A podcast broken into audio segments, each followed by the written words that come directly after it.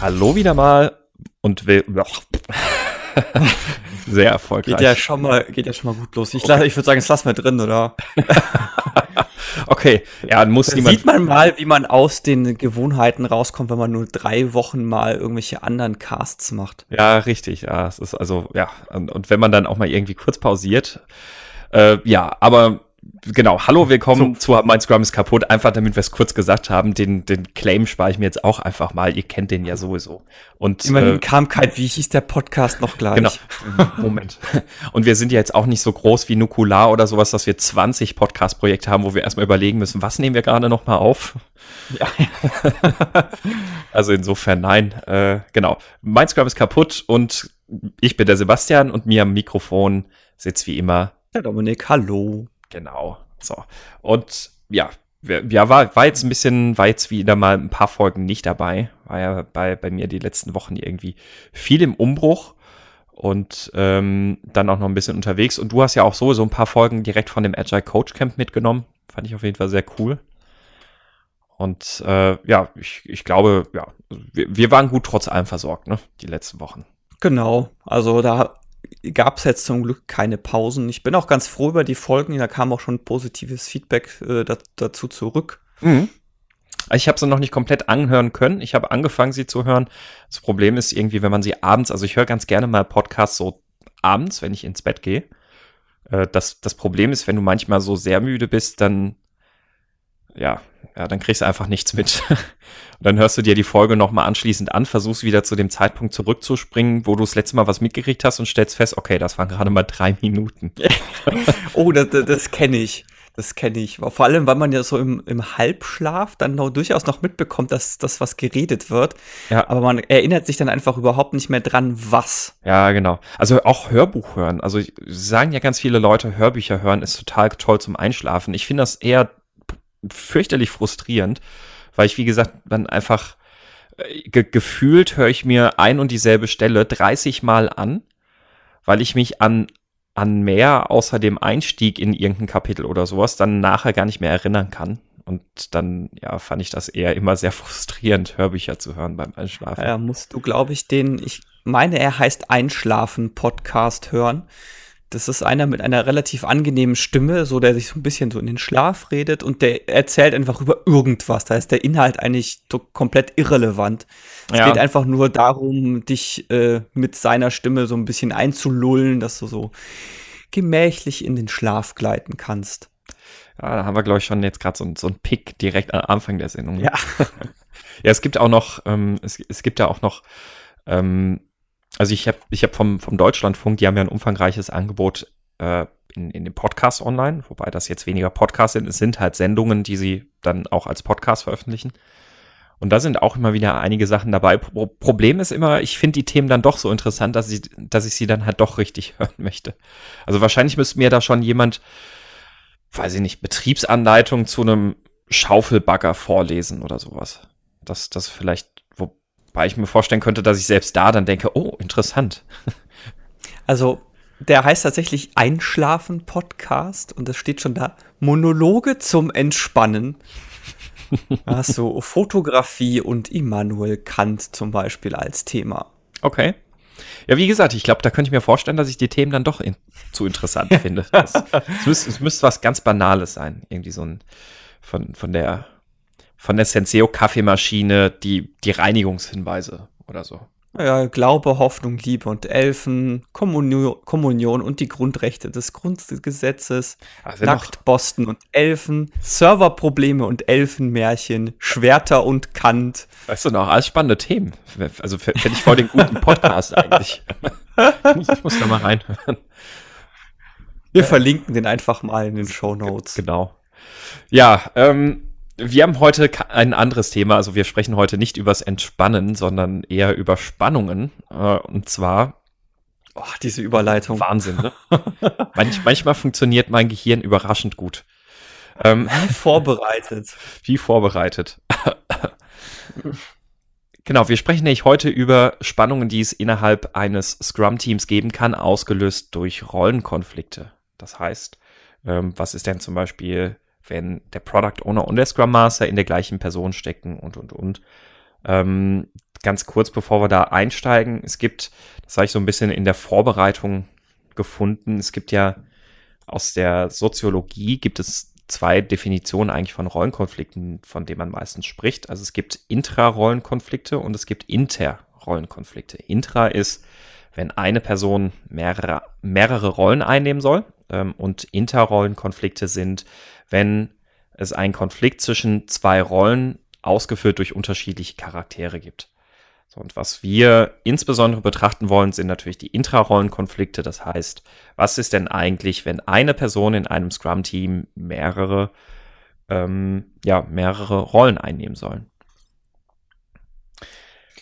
Genau, ist dir äh, gleich mal vorab die Frage, ist dir schon mal vor untergekommen, dass es eine mehrfache Rollenbelegung gab, die nicht Scrum Master und Entwickler ist? Hm, jetzt muss ich mal kurz überlegen. Also aus Erzählungen und sowas kennt man das häufiger mal. Jetzt überlege ich wirklich, ob ich das mal tatsächlich selbst erlebt habe. Ähm also mir ist es bisher noch nicht untergekommen. Ich kenne es auch so vom Hörensagen, hatte selber aber bisher immer nur diesen Fall Scrum Master und Entwickler in einer Person. Mhm. Und bin mir gerade nicht so ganz sicher, ob das nicht so ein, ob wir da nicht vielleicht so einem ag agilen Mythos auf der Spur sind. Ja, so ein, ja, da gibt's ja noch die Fälle, wo ich habe da mal gehört von einem Verwandten ganz oben im Norden, dessen Cousin äh, einen Freund hat, in, bei dem im Team Scrum Master und Product Owner in einer Rolle vereint waren die, die Tante meines Onkels, eines Freundes, der in einer Firma arbeitet, die diese und jene Dinge machen, dessen Hund und sein Betreuer, der hat mal erzählt das. Genau. Ja, ähm, ja, das ist eine gute Frage. Also ich hab's, also ich hatte das Thema tatsächlich, also angesprochen worden bin ich tatsächlich, bin ich tatsächlich da drauf schon. Also das, ähm, das, das gab es auf jeden Fall schon in bei Konferenzen und sowas von Leuten, die, die da gefragt haben, ja, hier, das und das Problem haben wir bei uns oder so und so ist unser Team aufgestellt. Also tatsächlich hören sagen, aber auch aus erster Hand ist das schon.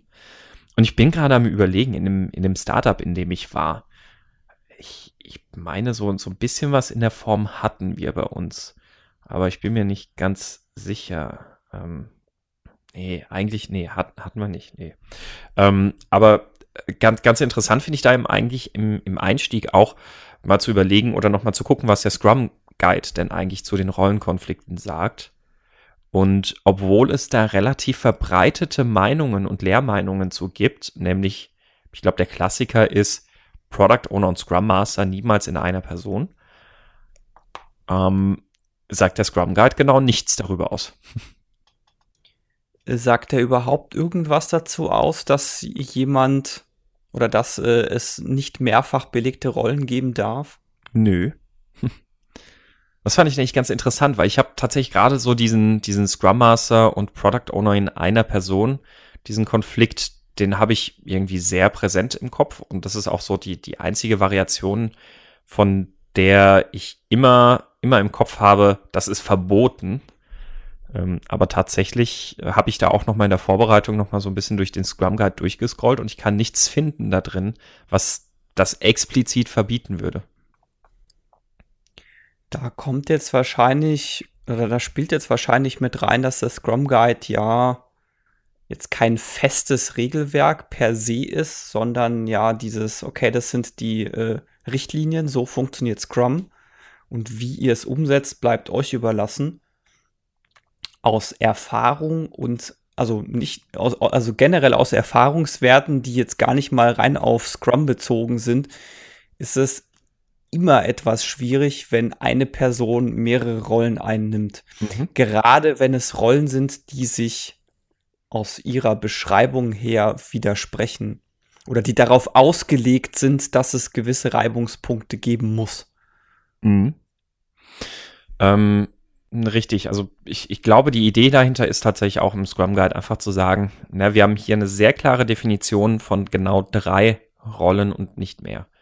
Wie diese Rollen ausgefüllt werden, ist dann immer eine andere Sache und das da, da gibt es sicherlich auch andere Variationen oder Möglichkeiten, halt dann eben zu sagen, ja, es macht halt bei uns ein und dieselbe Person diese beiden Rollen. Ähm, also von daher glaube ich auch, dass, dass das im Scrum Guide wirklich auch diese Intention hat zu sagen, ja, wir wollen, wir wollen das halt offen halten für alle Umfelder. Ähm, aber tatsächlich gibt es ja dann gewisse Verantwortlichkeiten innerhalb der Rollen, die es dann schwierig machen können, zwei Rollen gleichzeitig zu erfüllen oder vor allem, ja, sinnvoll zu erfüllen. Ne? Durchaus. Hm. Ich, ich würde jetzt rein gefühlsmäßig mal beim Standard-Rollenkonflikt einsteigen wollen. Mhm. Nämlich, was passiert, wenn Scrum Master gleichzeitig Entwickler im selben Team ist? Mhm. Also, dass wir da einfach mal drauf gucken, weil das ist wirklich so der häufigste Fall. Äh, vor allem auch mit der fast immer selben Argumentation. Die kennst du garantiert auch. Ja, wir haben kein Geld für eine weitere Person.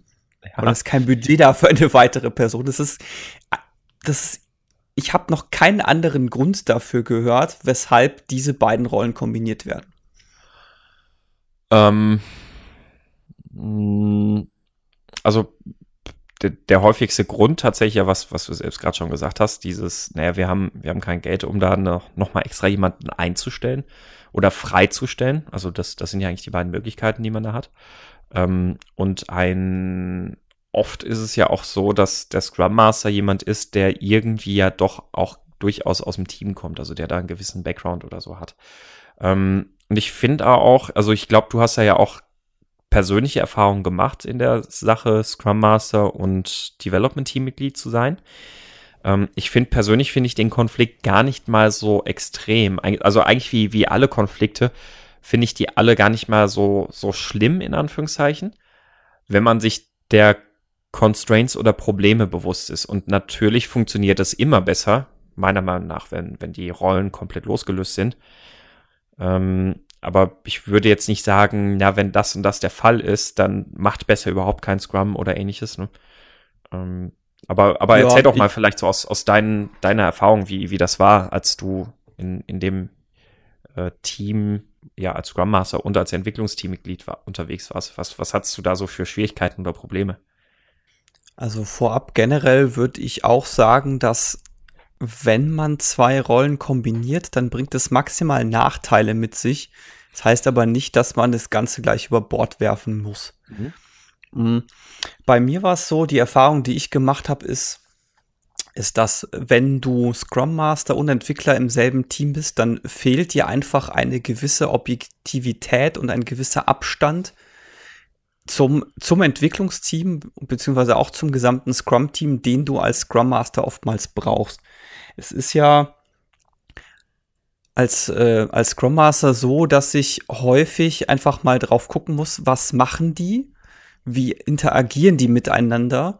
Welche Probleme tauchen da auf, um auch entsprechende Fragen stellen zu können, die gewisse Muster, die in ein, sich in einem Team eingeschlichen haben, zu hinterfragen. Diese, Objekt, diese Objektivität und dieser Abstand, der fehlt mir in der Regel komplett wenn ich gleichzeitig Entwicklungsteam bin. Einfach weil ich viel zu nah am täglichen Geschehen bin und diese, diese Muster erst deutlich später erkenne, falls ich sie überhaupt erkenne. Ja. Also da sind wir vor allem, glaube ich, in dem, in dem Kontext Moderator und Coach, ne? Also diese beiden Sachen, da ist es ja immer, da ist es halt schwierig, wenn du selbst involviert bist. Also als Moderator ist es halt blöd, wenn du was moderieren sollst, aber eigentlich eine sehr klare Meinung zu einem Thema hast ähm, weil, weil du halt selbst, selbst davon betroffen bist. Und, und mhm. genauso dann ähm, coachen, also wirklich von außen einen Blick drauf werfen und sagen, was könnte man denn besser machen oder dem, dem Team zu helfen, rauszufinden, was man besser machen könnte, während man eigentlich auch da drin sitzt, ist halt, ja, schwierig. Also so ein bisschen, mhm. ist ein bisschen schizophren. Ja, äh, da gibt's dann auch noch ein, äh, da gibt's ja auch noch den Aspekt, dass, dass ich als Scrum Master, wenn ich die Lösung weiß, ja, oftmals die ähm, den Ball flach halten muss oder beziehungsweise die Füße stillhalten muss, einfach um das Team selber auf die Lösung kommen zu lassen. Und du sagst, du sagst es schon richtig, dass das wird halt dann sehr schnell tendenziös, wenn ich sowohl Diskussionsteilnehmer als auch Moderator bin. Ja. Insgesamt hatte ich mal eine sehr lustige Erfahrung gemacht in einem Training. Also das war so ein Wochentraining, das ich häufiger mal gebe. Da, das ist entsprechend so aufgebaut, dass die Teilnehmer so die letzten zweieinhalb Tage so ein Kleinprojekt machen, wo sie einfach mal so Scrum ausprobieren können. Und da war auch in dem Training so die Frage, ja, wie sinnvoll ist denn das überhaupt, dass der Scrum Master nicht Teil des Entwicklungsteams ist? Und bei diesem Projekt haben wir es dann tatsächlich so, also haben wir es dann auch explizit so gemacht, dass der Scrum Master nur Scrum Master ist. Was passiert ist, ist, dass die Kommunikation innerhalb des Teams völlig desaströs war, weil die sich überhaupt, die waren sich überhaupt nicht einig, weil auch das, was sie gebaut haben, vorne und hinten nicht funktioniert hat. Die haben das aber überhaupt nicht gemerkt. Also die haben es wirklich null mhm. gemerkt, wie destruktiv sie gerade miteinander kommunizieren. Der Scrum Master hat es sehr wohl von außen gesehen und ich habe ihm dann auch gesagt, hier, schau dir das mal an und überleg dir mal, was du tun kannst, um die aus diesem Modus rauszubekommen. Mhm. Und das ist den Teilnehmern dann auch erst im Nachhinein, als wir sie auch explizit darauf angesprochen haben, also dass wir quasi so ein äh, so eine Evaluation des gesamten Kurzprojekts gemacht haben, ist es denen erst aufgefallen, was der Scrum Master da an der Stelle überhaupt gemacht hat und weshalb es Wert hatte, dass er nicht Teil des Entwicklungsteams war. Ja. Also ich, ich kenne das auch im, im kleineren Maßstab. Man sieht das eigentlich auch schon immer sehr schön, wenn man so diese Lego Scrum Simulationen spielt oder auch sowas wie ein Ballpoint Game oder irgendwie sowas in die Richtung macht. Ähm, weil, weil diese Sachen halt auch ja schon Selbstorganisation erfordern und sich da halt immer sehr gut zeigt. Die Selbstorganisation passiert halt nicht einfach so. Also da, da brauche ich halt, und da finde ich halt jetzt ähm, das, dieses, diesen englischen Begriff halt ganz schön, weil ich noch kein passendes deutsches Pendant dazu kenne, den Facilitator. Also der, dass der Scrum Master da hilft, diese Selbstorganisation überhaupt erst zu ermöglichen. Und das ist genau das, was du sagst. Also am Anfang ist dann die Kommunikation irgendwie total chaotisch und destruktiv und ähm, wenn, wenn da halt niemand da ist, der einfach mal dann am Anfang so von außen sagen kann, Moment mal, lass, lass uns mal darüber äh, da, mal, mal schauen, wie wir jetzt gerade hier miteinander sprechen, wie wir jetzt diese Aufgabe lösen können und so, ähm, wird das halt sehr schwierig. Und tatsächlich, gerade am Anfang, ich glaube, gerade an der Stelle ist es halt extrem wichtig, wenn man da jemanden hat, der das erstmal separat macht. Ja, Boris Kloger sagt es ja so schön mit seinem kompletten Buchtitel Selbstorganisation braucht Führung. Und Mhm. dem stimme ich komplett zu. Ja. Also du kannst nicht einfach sagen, so, ihr seid jetzt selbst organisiert. Äh, ja, und ja, wie jetzt? Und äh, hä? genau das, ja. Du musst, genau, also die, also das hängt natürlich auch vom Reife, Reifegrad des Teams ab. Ja. Mhm. Aber gerade so Einsteigerteams, die brauchen halt so eine boah, wie sag, mir fällt jetzt auch wieder nur der englische Begriff Guiding Hand ein, ja, also so diese leitende, führende Hand, die den halt zeigt, okay, so kann es funktionieren. Mhm. Und wenn ihr das und das und das tut, dann funktioniert das. Beziehungsweise auch dieses, okay, ich schaffe euch implizit den Rahmen, den merkt ihr vielleicht gar nicht. Ja, genau. Dass ihr dahin kommt. Das sieht man, ich finde, das sieht man in diesem kleinen Maßstab immer extrem gut beim, beim Ballpoint-Game, weil beim Ballpoint-Game sind ja so die, die, die Zeitfenster, zum Beispiel für so eine Retrospektive nach einer Iteration, die sind ja sehr klein.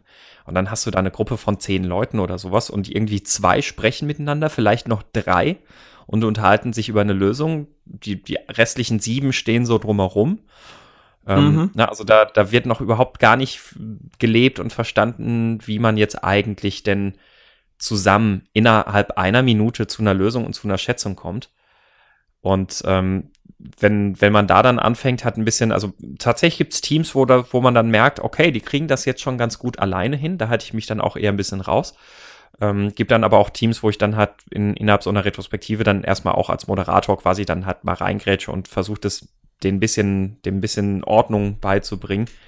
Ähm, und wenn wir dann das ganze Ballpoint-Game dann nochmal reflektieren, dann, dann kann ich denen auch immer ganz gut sagen, so, seht ihr, jetzt habt ihr übrigens auch schon gesehen, was so ein Scrum Master für euch macht und warum der für euch wichtig ist. Mhm. Ähm, ja, also aber genau, also ich, ich glaube, da sind wir uns einig. Also Scrum Master und Entwicklungsteammitglied ist halt wirklich eine schwierige Sache, vor allem wegen dieser beiden Themen Moderation, Coaching, Facilitator sein ähm, und ja, wirklich einfach so diesen Blick von außen halt auch haben zu können.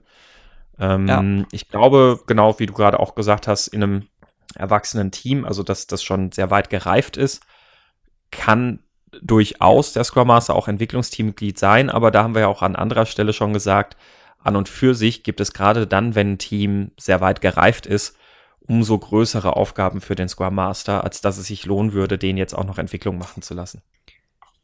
Genau. Es gibt ansonsten noch einen weiteren Aspekt, der mir einfällt, weil der mir auch schon selber passiert ist. Und zwar ist es auch so, dass wenn, also, oder äh, konkret, das, der konkrete Fall war folgender. Ich saß in der Retrospektive und hatte, und hatte was im Kopf, wo ich bereits eindeutig identifiziert habe, okay, das ist ein Impediment, das kann das Team von sich aus selber nicht beheben. Und dann der nächste Gedanke war so, hm, wenn ich das jetzt anbringe, dann muss ich mich ja auch selber drum kümmern. okay, ja. Naja, kann, kann ich nachvollziehen, ja. Also ich habe es dann schon angebracht, aber das war irgendwie ein etwas erschreckender, Geda äh, erschreckender Gedankengang, dieses so, hm, will ich mir jetzt selber Arbeit aufhalsen oder nicht? ja, ja, vor allem je nachdem, was das sein kann. Ne? So will, will ich mir wirklich diese Arbeit aufhalsen. Ne? So. Ganz genau, ganz genau. Also das, also die Objektivität fehlt quasi äh, so gesehen auch in die andere Richtung. Ja, ja, ähm, ja, kann, kann ich, kann ich nachvollziehen.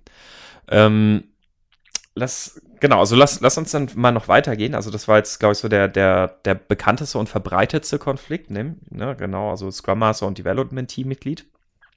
Ähm, etwas, das möglich wäre, also wie gesagt, der Scrum, Scrum Guide verbietet ja nichts, aber ähm, was jetzt, ich, ich glaube, ich bin tatsächlich einmal drauf angesprochen worden, auf diese Kombination, nämlich Product Owner ist Development Team Mitglied.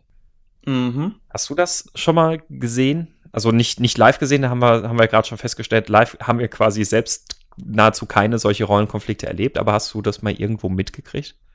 Ja, ich überlege gerade, weil mir just in dem Moment, bevor du es gesagt hast, derselbe Rollenkonflikt durch den Kopf gegangen ist, den als nächstes anzusprechen. Und ich bin mir nicht sicher, ob mir das nicht tatsächlich schon über den Weg gelaufen ist.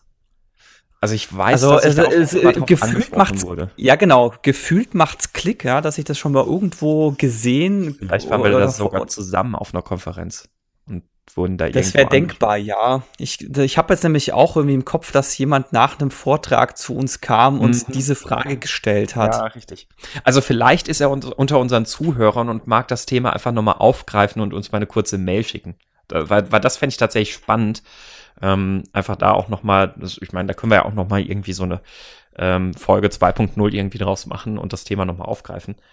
Aber tatsächlich finde ich gerade das eigentlich auch eine ganz, ganz interessante Situation, wo es ja schon ein bisschen schwieriger oder spannender vielleicht auch nochmal wird. Ne? Also, woraus kann sich denn in diesem Umfeld jetzt der Konflikt ergeben? Also, der Product Owner hat natürlich erstmal ein Interesse daran, ähm, gewisse Dinge für sein Produkt zu bekommen und ein bisschen vielleicht auch schneller umzusetzen oder sowas. Ähm, und jetzt gibt es ja ganz gerne mal wirklich solche Situationen, die, die, die wirst du sicherlich auch kennen oder auch, auch, also hört man ja auch oft, wenn man irgendwie darauf angesprochen wird. Es gibt ja sehr oft immer wieder so diesen Konflikt zwischen dem Product Owner und dem Entwicklungsteam. Also Konflikt, äh, da sind wir dann bei einem Interkonflikt. Ha? Ähm, Nämlich der Product Owner pusht das Team extrem und sagt, nein, nein, das, da, ihr müsst mehr und können und eure Schätzung ist viel zu hoch und was weiß ich was nicht alles. ähm, oder oder also sagt. Ich hätte es in einem Tag gemacht. Genau. Ähm, weil ich, also in PHP hätte ich das ja in. Ah, diese Person wird uns nie loslassen. ähm, also das, das ist ja dann so das eine, was gerne passiert und das andere, was dann häufig dann auch passiert, sind dann solche Sachen wie der Product Owner sagt dem Entwicklungsteam dann, was er, was, was oder wie sie ihre Dinge tun sollen. Und tatsächlich kenne ich das auch gerade ein bisschen so aus dem Umfeld, wo der Product Owner mit einem technischen Hintergrund kommt, wo der Product Owner schon sehr spezifisch eigentlich die die technische Lösung vorschreibt in seinen User Stories und nicht die, die das, das Zielbild unabhängig davon, wie es umgesetzt wird. Ähm, das, also das, das sind ja schon mal so diese Interrollenkonflikte, die es halt sehr häufig gibt. So, und jetzt überlege ich gerade, wie würden sich die denn entwickeln, wenn man, wenn man die als Intrarollenkonflikt hat? Also wenn jetzt diese beiden Rollen auf eine Person vereint sind. Mir ist jetzt gerade eingefallen, dass ich diesen Fall zumindest im Ansatz hatte. Und hm, zwar okay. hatte ich in einem Team das, ähm, den Fall, dass der Product Owner aus einem der Entwicklungsteammitglieder äh, hervorgegangen ist. Mhm. Der sich aber wahnsinnig schwer damit getan hat, seine Entwicklerrolle loszulassen.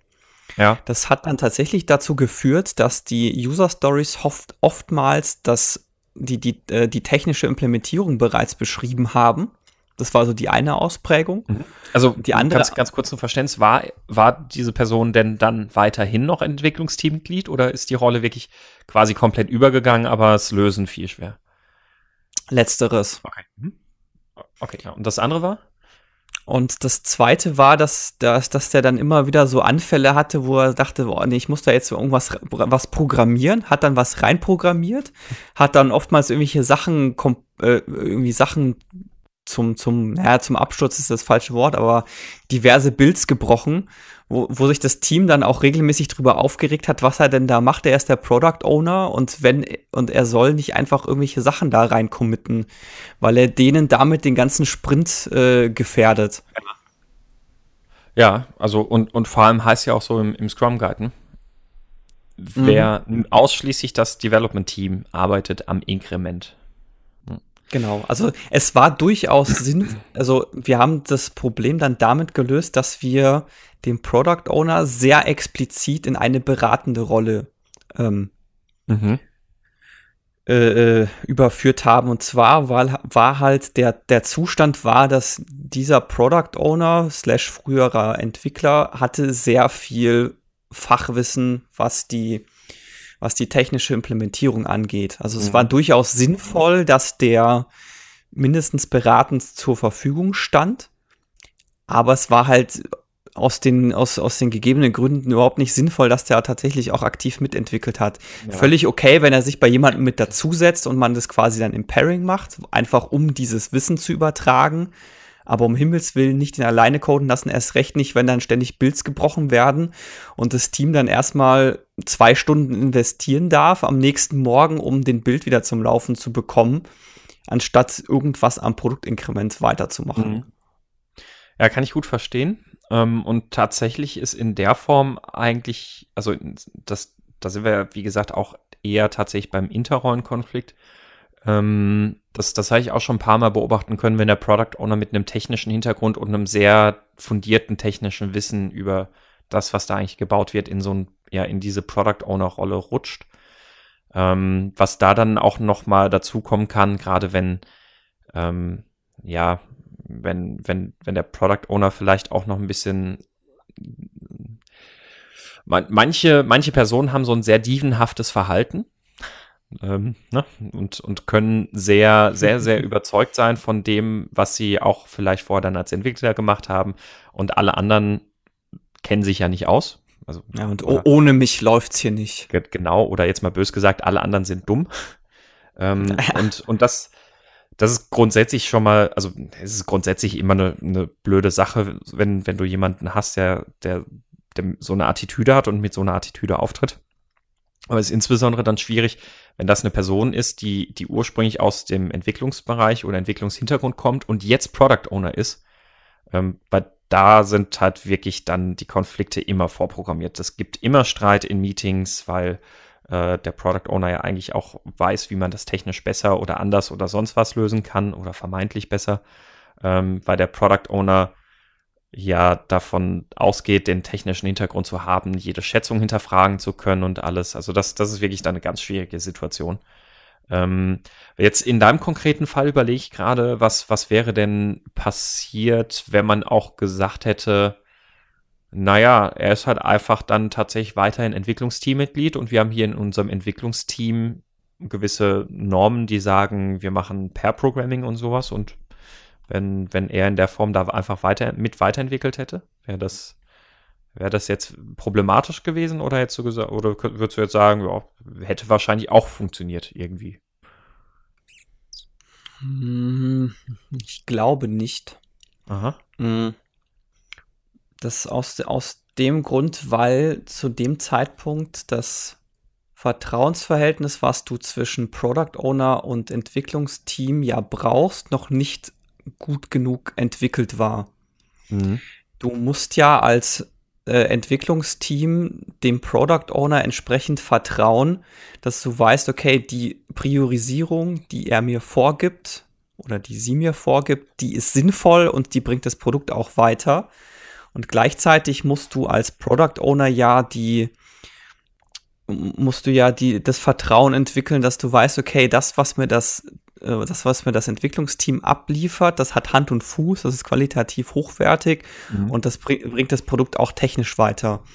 Und an dem Punkt war das Team noch nicht. Deswegen glaube ich nicht, dass das funktioniert hätte. Ja, okay, ja, verstehe. Also ist richtig klar, wenn es da, also da, da, kann man ja wieder einfach sehr schön immer so diese Dysfunktion nehmen und sowas. Und wenn, wenn da halt noch irgendwo so im unteren Bereich der Pyramide sich das alles befindet, dann äh, ja, glaube ich auch, wäre das wahrscheinlich nicht gegangen. Und tatsächlich, was ich ganz interessant finde, eigentlich, wenn wir, wenn wir gerade so über die Rollenkonflikte sprechen, was mir da so auffällt, ist, und das ist wahrscheinlich auch ein valider Punkt im Scrum Guide, warum dazu nichts explizit gesagt wird. Wenn wenn du keinerlei Dysfunktion in deinem Team hast, ne, also wenn Vertrauen da ist, wenn ein gemeinsames, also wenn, wenn Peer Pressure wirklich auch gelebt wird, wenn, wenn gemeinsam klar ist, dass, was ist eigentlich unser Commitment, wenn alle sich, sich gegenseitig auch in die Verantwortung nehmen und, und, und, dann könnte ich mir tatsächlich vorstellen, gibt es auch in der Form gar keine Rollenkonflikte groß. Also mm, ja, also dann, ich, also mit, mit natürlich ein bisschen der Ausnahme, dass, dass es halt manchmal gedanklich im Kopf schwierig ist, aus zwei unterschiedlichen Rollen Dinge zu betrachten, aber die, diese, das, was wir jetzt gerade ja wirklich so als Konflikte irgendwie zwischen den Rollen oder möglich Konflikte bezeichnen, sind halt Sachen, die würden da, glaube ich, nur sehr wenige von wirklich dann passieren, wenn du ein sehr starkes, sehr vertrauensvolles, sehr offenes und sehr ähm, zielorientiertes Team hast.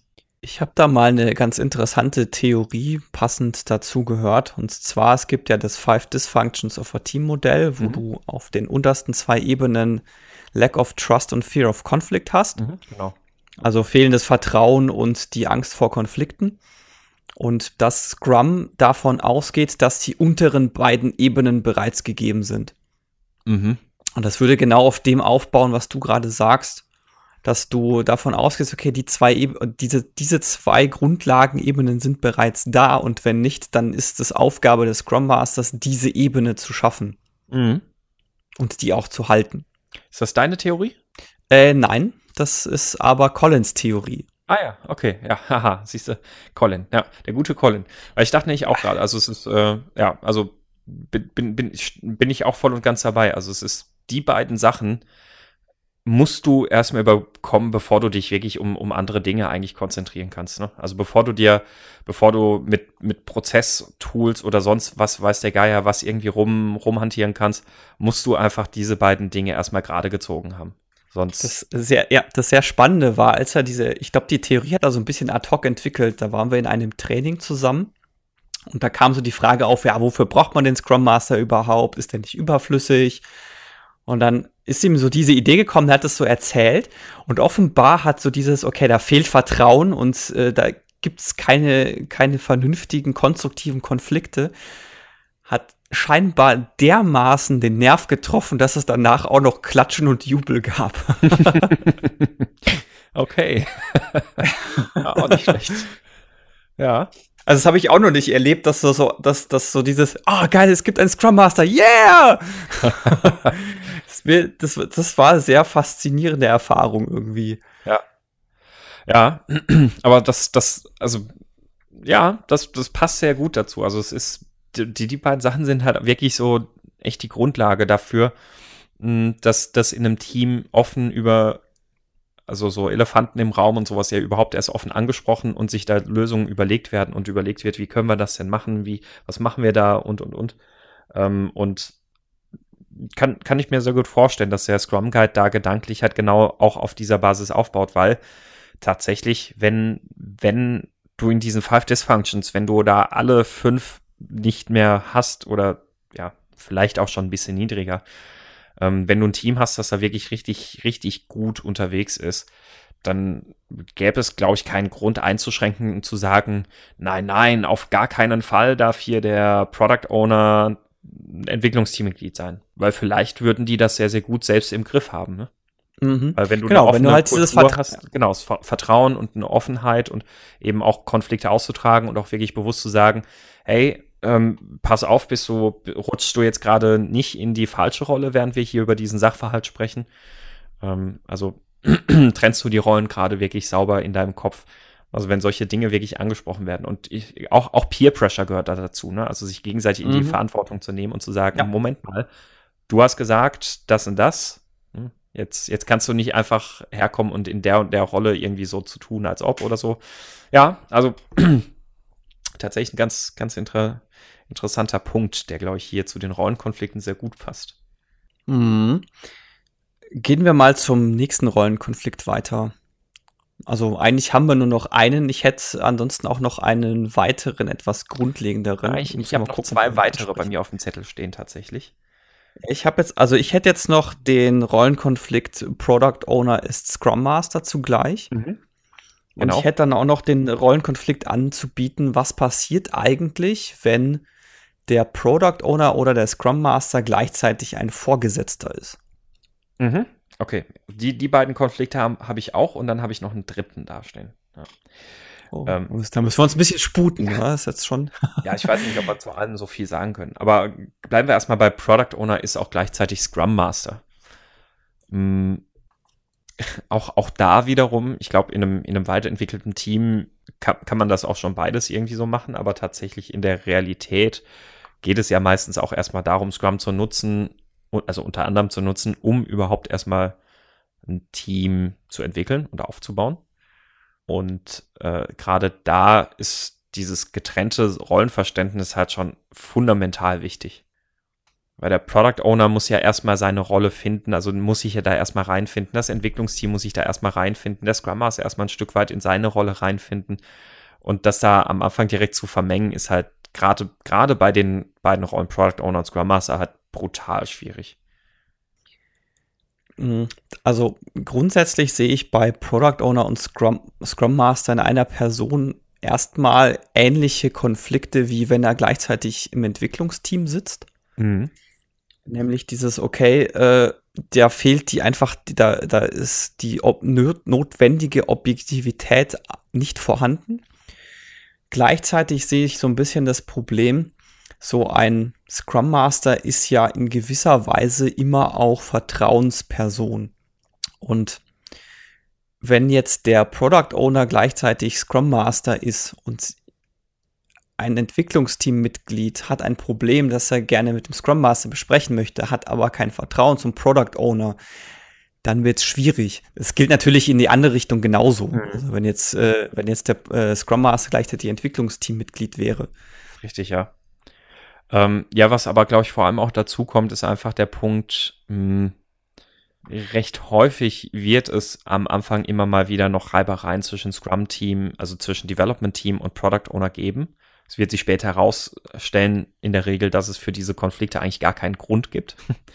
ähm, aber gerade da ist es halt äh, schwierig, wenn, wenn halt einfach, ja, jemand, jemand Neutrales da fehlt. Ne? Also wenn, ähm, wenn, wenn Scrum Master und Product Owner in einer Person oder in einer Rolle ist, kann das halt sehr schnell, glaube ich, dazu führen, dass du so ein bisschen eine falsch interpretierte Machtanhäufung hast, ähm, die so ein Entwicklungsteam, das selbst noch keine Ahnung von Scrum hat, mehr oder weniger auch einfach hinnimmt und sich dann halt wundert, ja, fühlt sich ja einfach alles an wie vorher, wo ein Manager uns gesagt hat, was wir tun sollen. Das hat sowas wie dieses Projektleiter-Ding so ein bisschen. Ja, genau. Ja. Also im Sinne von, also, also, ja, also bei, bei einem Team, das halt gerade erst losgeht, ist das halt fundamental daneben. Also bei, Vielleicht kann man das irgendwann mal machen, wobei selbst dann hätte ich, glaube ich, da immer noch irgendwie ein schlechtes Gefühl bei. Ähm, aber gerade, gerade bei einem Team, das sich erst findet und von Scrum auch noch keine Ahnung hat. Uff. Ja, ich glaube auch, wenn man viel verbrannte Erde hinterlassen will, dann ist Product Owner und Scrum Master in derselben Person vereinen sehr gut geeignet. Eine gute Idee, ja. ja. Unser Tipp für verbrannte Erde. Ja. ja, also ich will nicht ausschließen, dass es halt trotzdem funktionieren kann, wenn, wenn du halt da vielleicht eine Person hast, die richtig gut einfach tickt, also die, die das wirklich voll verstanden hat, ähm, ohne, ohne Scrum-Erfahrung zu haben, aber die, die einfach verstanden hat, wie wichtig es ist, diese Rollen unterschiedlich zu leben, kann ich mir vorstellen, dass das funktionieren kann. Aber aus, aus der Erfahrung meistens, gerade dann, wenn man erst mit Scrum loslegt, stelle ich mir das sehr schwierig vor. Mhm. Also wenn, dann würde ich diese Person ja. sehr gerne kennenlernen und um, um vor ihr den Hut zu ziehen. Also wenn es da draußen jemand gibt, meldet euch gerne. Genau, aber ich, ich glaube, das muss man Wir eher kaufen von, Sebastian sogar extra einen Hut. genau, aber das, das muss, glaube ich, dann eher vom, vom Entwicklungsteam kommen, weil, ja, wär, sich selbst nominieren kann ja jeder. Ja. also Entwicklungsteams da draußen, lasst uns wissen, wenn ihr Product Owner und Scrum Master in einer Rolle habt. Also sowieso lasst es uns wissen. Es würde mich echt interessieren, ähm, wie, wie das so bei euch funktioniert und ob das funktioniert. Und ähm, wenn, wenn ihr den mega Product Owner Scrum Master da habt, dann lasst es uns wissen. Mein Scrum ist kaputt, sucht den über POSM. Genau, ich suche schon mal bei Amazon einen Hut raus und äh, wenn es soweit ist, komme ich mit einer Kamera bei dir vorbei und dann filmen wir das, wie du den ich kann, auch, ich kann auch eine meiner unzähligen Mützen nehmen.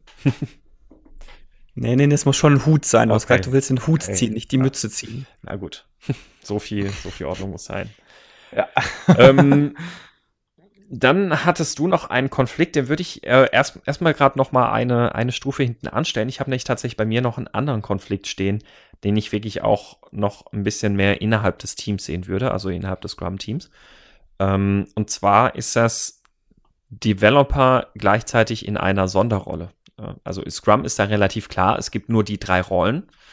Ähm, es gibt aber sehr viele Teams, die noch andere Rollen innerhalb des Entwicklungsteams definieren, obwohl Scrum auch da wieder sagt, es gibt keine Ausnahme zu dieser Regel. Und trotzdem gibt es die Ausnahme oft. Und es wird mindestens, also wenn, wenn, wenn nicht gar explizit, wird das auch häufiger mal implizit gelebt. Also wir haben bei uns im Team einen Architekten und dieser Architekt macht genau seinen Architektenjob und ist ein Architekt als Rolle in unserem Team. Ja, wobei das äh, die Überschneidung zu meinem Thema auch durchaus gegeben ist, weil er könnte ja genauso noch die Rolle des Teamleiters noch innehaben. Mhm. Ja, aber das, das würde ich tatsächlich noch mal, noch mal, noch mal nebenan stellen. Also ha hatte ich zumindest bei mir auch als separate Konflikte aufgeschrieben. Ähm, ja, vielleicht, vielleicht wäre es gut, das genauer zu spezifizieren. Genau. Ich also in meinem davon aus, ja. okay, Entschuldigung. Also in meinem Verständnis für den Konflikt, den ich jetzt gerade angesprochen habe, ist der Architekt schon wirklich einfach, also es, es gibt wirklich ein definiertes Entwicklungsteam. Da ist klar, welche Personen sind in diesem Entwicklungsteam. So, und innerhalb dieses definierten bestehenden Entwicklungsteams gibt es dann aber nochmal separat zugeordnete Rollen. Zum Beispiel den Architekten oder den äh, Datenbank-Guru oder so. Ähm, der andere Konflikt wäre für mich dann tatsächlich eher, ähm, es ist eine Rolle innerhalb des Scrum-Teams, die gleichzeitig von jemandem von außerhalb des Scrum-Teams erfüllt wird, beziehungsweise der, der außerhalb des Scrum-Teams eine andere Rolle noch ähm, besetzt.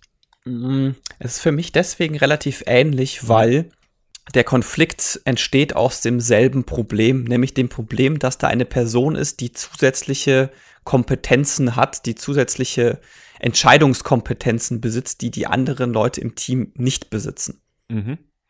Sei es, dass sie die Architekturentscheidungen treffen darf oder eben die Entscheidung treffen darf, ob ich jetzt dieses Jahr mehr Gehalt bekomme oder nicht. Mhm. Ja, ist richtig. Ja, stimmt. So abstrahiert betrachtet ist es tatsächlich, geht es auf das, das gleiche Problem zurück. Weil selbst wenn wir innerhalb des Teams bleiben, also innerhalb des Entwicklungsteams, ist es genau das, was du sagst. Also ich habe halt Entscheidungskompetenz bei einer Person liegen und das bedeutet halt, ich habe halt kein, kein Team mehr, das sich wirklich ernsthaft committen kann, dass ich wirklich in so einen so, sogenannten Peer Pressure nehmen kann, äh, weil es halt immer wieder diese eine Person, diese eine Rolle gibt, auf die man dann zurückfällt. Mhm. die, die Ausprägungen sind halt dann letztendlich unterschiedlich. Also Richtig, ja. erfahrungsgemäß ist es so, dass äh, wenn du jetzt zum Beispiel diesen Fall hast, einer ist auch noch Architekt, ist das die anderen Entwicklungsteammitglieder gerne mal gegen diesen Architekten wettern und grundsätzlich jede Entscheidung, die er trifft, in Frage stellen. Mhm, ich kenne das meistens eher umgekehrt, dass die ähm, einfach auch, alles, ja. alles wortlos hinnehmen, was der Architekt sagt. Ja, oder dass der Architekt alles blöd findet, was die bauen. Ja, genau. So ein Wort, das macht man doch nicht. Ich habe denen das schon 50 Mal gesagt. Die hören einfach nicht auf ja, mich. Ja, genau. Ja. ich habe äh, es relativ selten gesehen, dass das so eine harmonische Beziehung war zwischen Architekten und Ent Entwicklungsteam, ehrlich gesagt. Ähm, also, ja, ich, doch, habe also hab ich schon gesehen. gesehen schon, aber das war jetzt eher so der seltenere Fall. Ja, das auf jeden Fall. Ja. ja. Also, ja, und bei dem Problem, wenn der, wenn einer aus dem Team gleichzeitig der Vorgesetzte ist, ist die, prägt sich das darin aus, dass dieses, die, also man braucht ja in einem Scrum-Team die, das entsprechende Vertrauen und den entsprechenden Raum, um Dinge hinterfragen zu können, um Dinge auch kritisieren zu können. Mhm. Und in dem Moment, wo jemand gleichzeitig Vorgesetzter ist, passiert das sehr oft nicht mehr.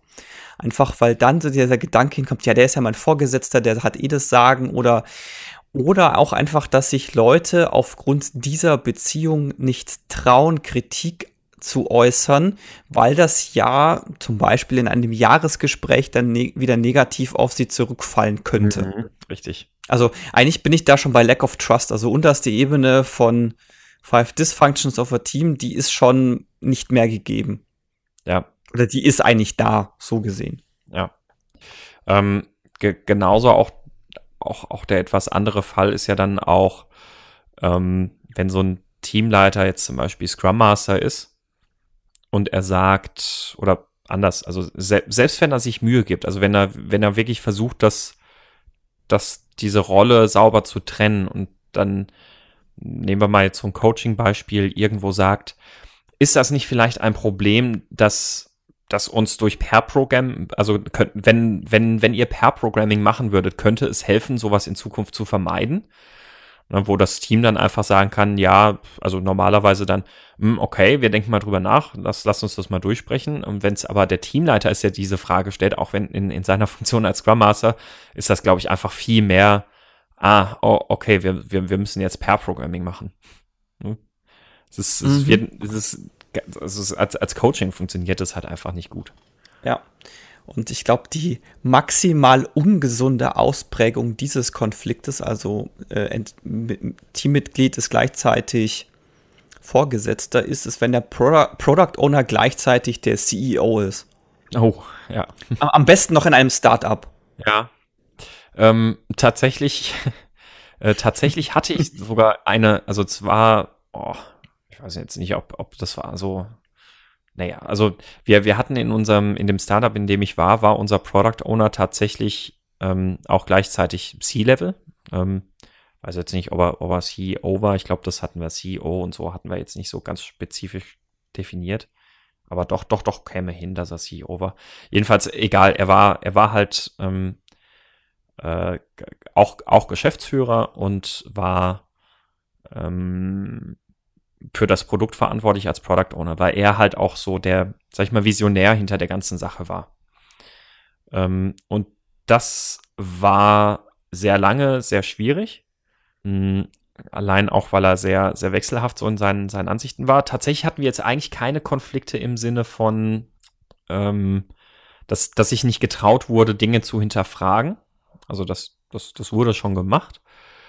Mhm aber tatsächlich war es sehr, na, wie soll ich sagen? Also am, am, am Ende war es halt trotzdem relativ, relativ chaotisch oder schwierig, weil halt einfach, ähm, ja, bis, bis zu einem gewissen Grad, was, was willst du sozusagen dem Geschäftsführer dann schon sagen, dass du es, dass du es anders machst? Aber ich meine, das ist grundsätzlich halt der Product Owner, wenn der, er ist dafür verantwortlich und wenn er davon überzeugt ist, das und das ist das Richtige zu tun, dann, dann ist das halt so. Ne?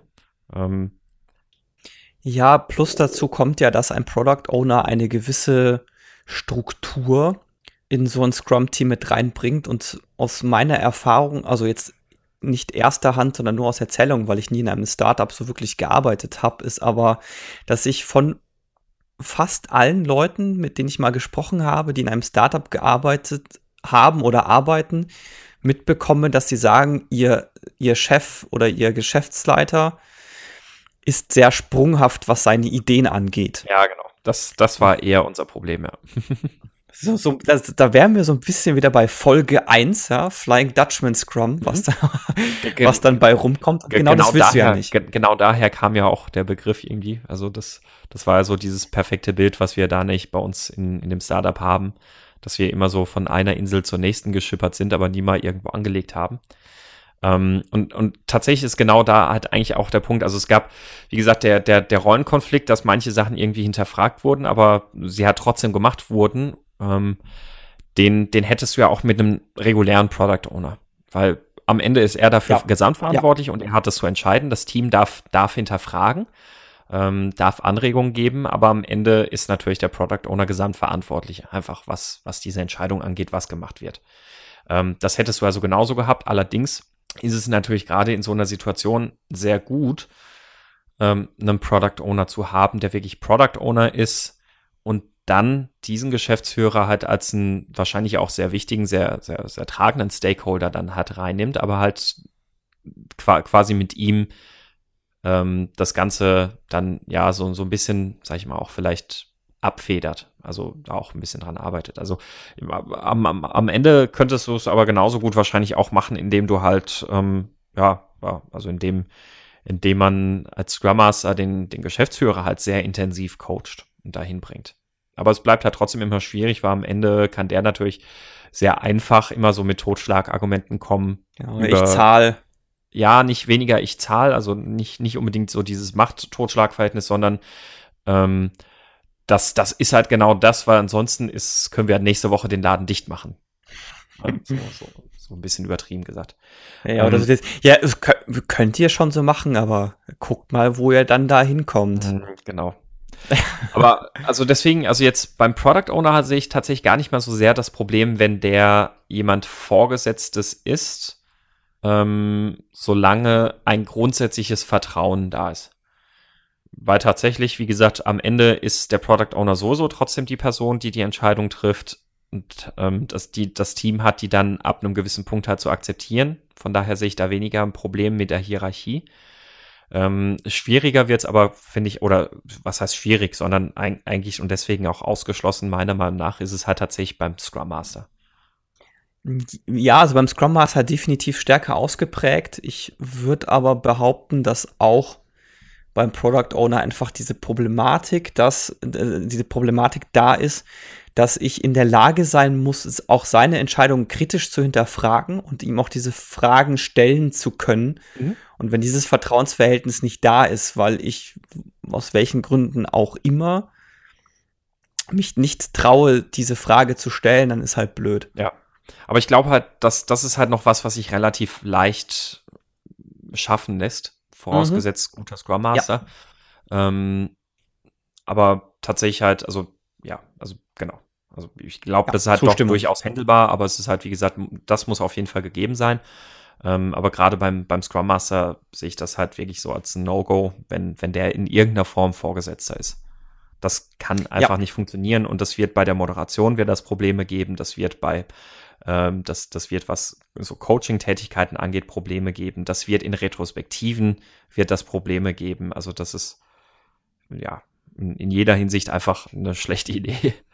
Ja, jetzt abschließende Frage. Hast du den Fehler gemacht, Scrum Master gleich Vorgesetzter? Oder ähm, gleich, äh, ja.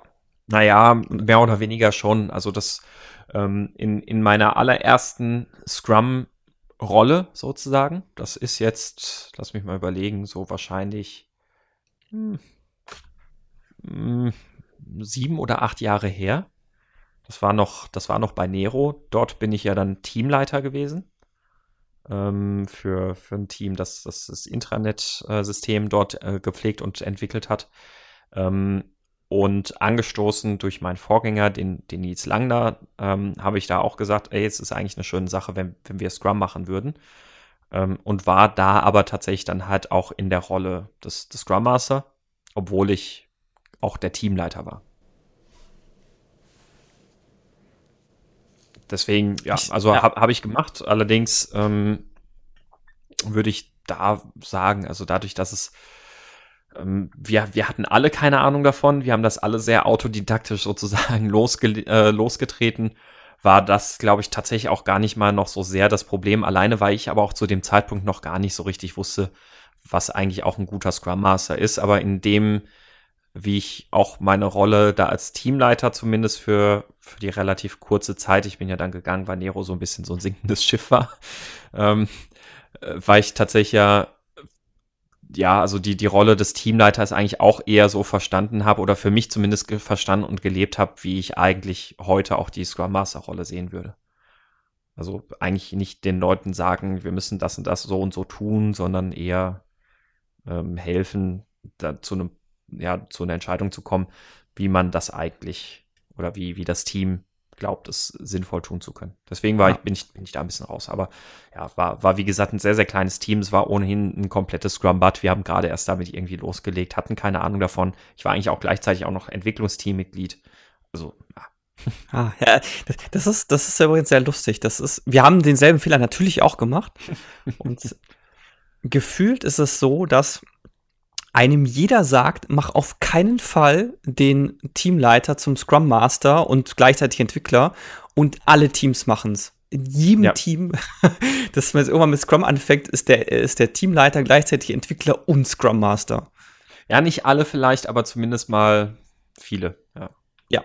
Deswegen, deswegen gefühlt alle. Gibt garantiert Teams, die deutlich schlauer sind als wir am Anfang, die das nicht machen, aber von den Erzählungen her hat das, habe ich bisher wenige Teams getroffen, die das nicht von Anfang an so gemacht haben.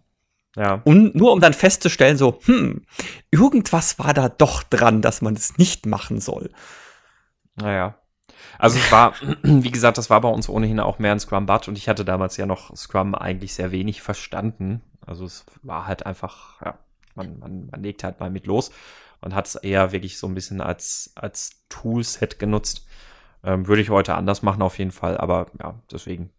Äh, ich könnte jetzt aber auch weniger, also ich könnte jetzt nicht sagen, das und das ist dadurch schlecht gewesen oder das und das hätte man jetzt besser gemacht oder weiß ich nicht. Dafür war auch dann die Zeit alles zu kurz. Ähm, aber war halt so der, der Einstieg damals.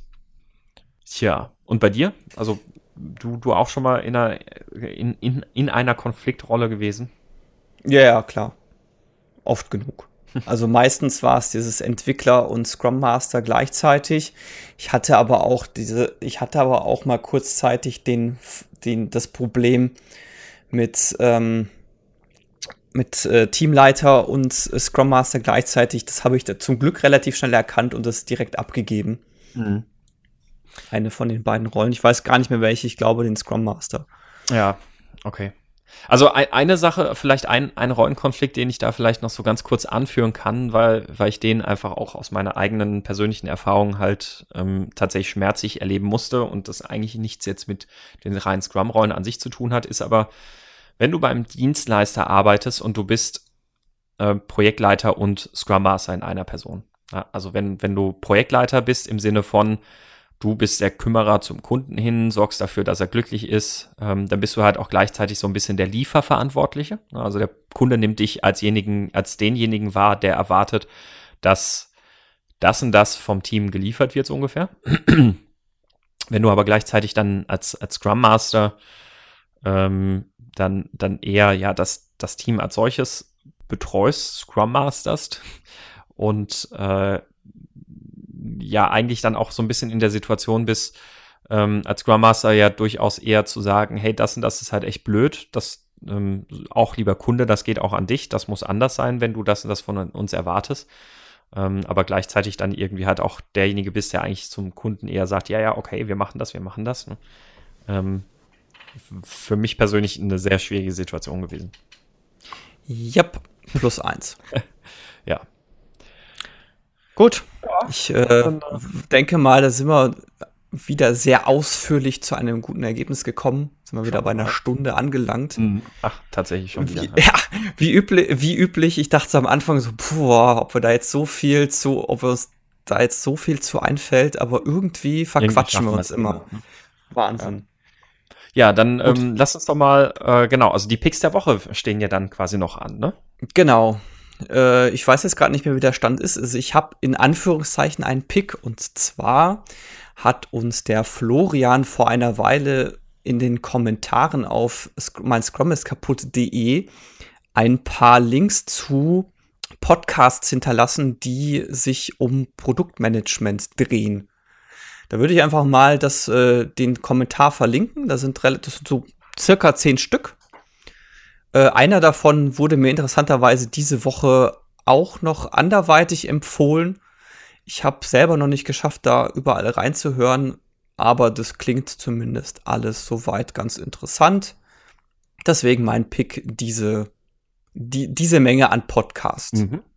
Und mein Pick der Woche, das ist äh, mal wieder ein Blogpost, auf den hat mich der Lukas Hampe äh, aufmerksam gemacht, weil er mich gefragt hat, ob, ob ich da schon ähnliche Erfahrungen gemacht habe. Und zwar ist der, der, Titel des Blogposts, hat nichts mit Scrum zu tun, The Facebook Algorithm Mom Problem. Ähm, und zwar äh, geht, es, geht es da äh, darum, dass der Autor festgestellt hat, dass der Facebook-Algorithmus manchmal sich sehr seltsam verhält, weil Mütter tun nun mal, was Mütter tun.